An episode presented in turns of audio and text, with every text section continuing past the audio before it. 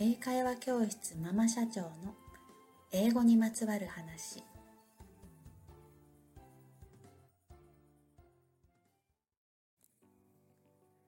こんにちは。英会話教室ママ社長のエリです。今回はあるご家庭の小学生の子供への勉強指導方法というお話をしたいと思います。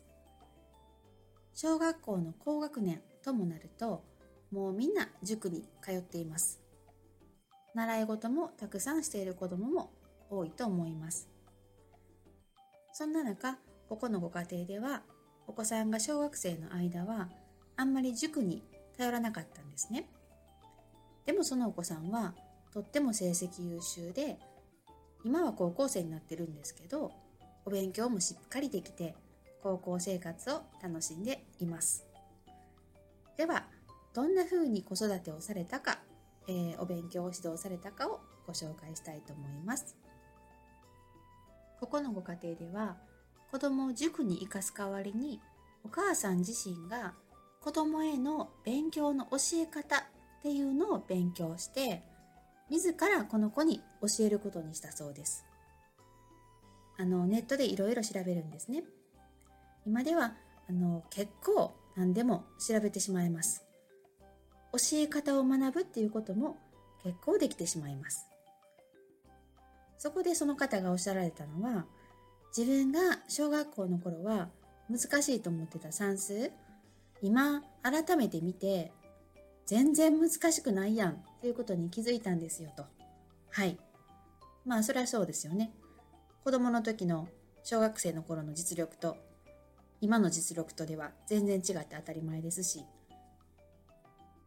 でも算数の問題は解けるようになってもそれを理解できてない子供に教えるってなったらまたちょっと話は別で分かりやすく説明するのは結構難しかったりします。それを我が子にどうやって教えたらいいかっていうのを考えて自ら勉強されたんですね。最近の子供たちは習い事をたくさんしていますけどやりすぎて疲れてしまっていることもよく見かけます。うちの生徒さん、お子さんでも、小学校3年生ぐらいの時、もう疲れ切ってしまって、全部習い事やめさせたっていうご家庭がありました。まあ、うちもちょっとやめちゃったんですけどね。でも、その後、お母さんに話を聞くと、元気をすっかり取り戻して、小学生らしく熱心に勉強に、あとは遊びにも打ち込むようになったそうです。習い事するのは悪くないと思うんですけど、ちゃんと選ぶ必要があると思います。子供は何でもすぐやりたいやりたいって言うんですけど、でもそれを鵜呑みにして全部やらしてしまっていればパンクするのは当然ですね。かかる費用だって大変なことになります。さらに1年やそこらで飽きたって言ってやめてしまったら今までかけたお金も無駄になるかもしれません。まあそれでもあの経験ということには変わりないので無駄にならないかもしれないですけどね。これは自分に向いてなかったって気づくことも大切かもしれません。まああの難しいところではありますけど親がしっかり考えて何を習わせるべきか検討すべきかなと思います。そこでさっきの例じゃないですけれども考え方の一つに親が教えれるものは自分で教えるっていうのもあるかもしれません。それから、それでもどうしても無理なやつは外部に頼る。例えば、うちの英語もそうかもしれません。今回の、えー、小学生の女の子もそうやと思います。結果的に、えー、入試の時期になってからは塾に行ってました。そのお母さんは勉強は教えれても入試についてはやっぱり塾の先生とか学校の先生の方が詳しいに決まってますからそこは、えー、ちゃんと餅は餅やということでしょうかね。私にとっては娘に英語を教えることもそれかもしれません。でも自分の親に教わるっていうのは子供にとっては実は嫌なことだったりします。たまに聞きます。例えばピアノの先生をしている友人が言ってました。自分の娘には違う先生にピアノを習わせていると。いや自分が教えたらただやのにって思う思いますよね。でもねあの自分の子供やったらなんでこんなんもでけへんのとか前教えたやんとかどうしてもイライラしてしまうものだそうです。で子供から親に対する対応も態度もなんかなあなあになってしまってどうしても集中ができなくなってしまうとも聞きます。まあそうでも親ができるっていうことはコストゼロです。もしうまくいかんかってもまあいいかなと思えるぐらいあの軽い気持ちで教える。それぐらいやったらいいのかもしれませんね。だから何事もすぐに習いに行かせるんじゃなくて親もちょっと楽しんでみようかなとかあのちょっと調べてみようかなとか何かやってみるっていうのも面白いかもしれないですね。サッカー習いたいんやったらうんまあ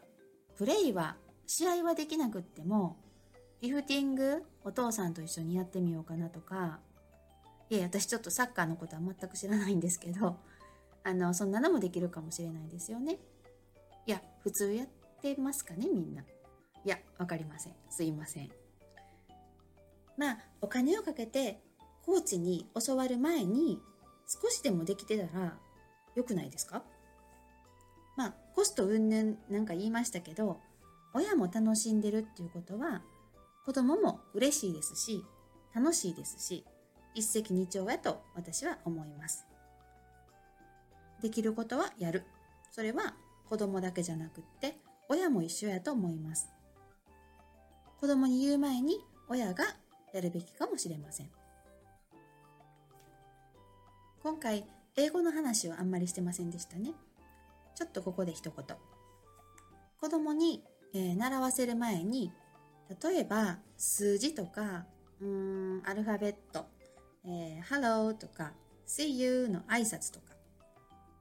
小学生であれば身の回りにあるものの名前とかをちょっと一緒に練習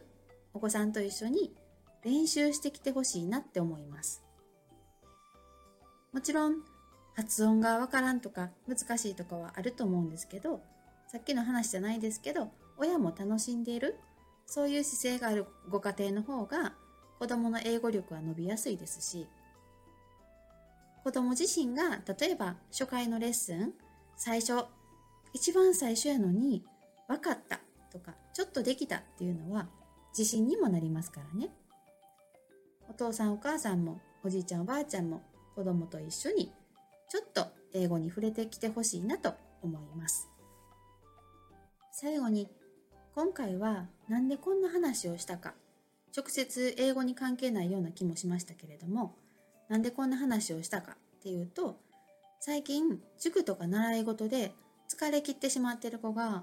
多く多いと感じますせっかく楽しく学ぶ時期例えば、うん、いろんな体験をすべき時期がなんとなくちょっと失われてるかなと思ったんですね。もちろんその塾を否定しているわけではなくって塾や習い事は上手に利用すべきだと思うんです。活かせればいいってもんじゃなくってでもまあ英語もその一つになってはいけませんからうちでもできる限り子どもたちが自分からやりたい楽しいと思えるように工夫してるつもりなんですけどねまず親である私がよく考えてで本当にそれは自分の子供に必要なのかどうか。もっといいやり方はないのか。実は自分ができることはないのか。余裕が生まれる方法はないのか。みたいなことを考える機会を作ってほしいなと思ったからこの話をしました。最近はネットの情報を鵜呑みにしてしまう人が多いっていうふうに感じます。私もその一人やと思います。何かあったらすぐネットで調べますよね。で、どこの誰が言ってるかも知らんのになぜかその情報を信じてしまいます。でも情報っていうのはあくまでも情報鵜呑みにするんじゃなくって自分とか子供のために考える材料やと思いますなのでこの話を参考にして、えー、こんなやり方もあるんやと、えー、参考にしてもらってご自身の、えー、子供さんのことを考えてもらったらいいかなと思いました。では今回はこの辺にしときましょう。次回なんですけれども次回は中学入試に英検は有利かという話をしようかなと思います。ではまた次回もぜひ聴いてくださいね。See you next time!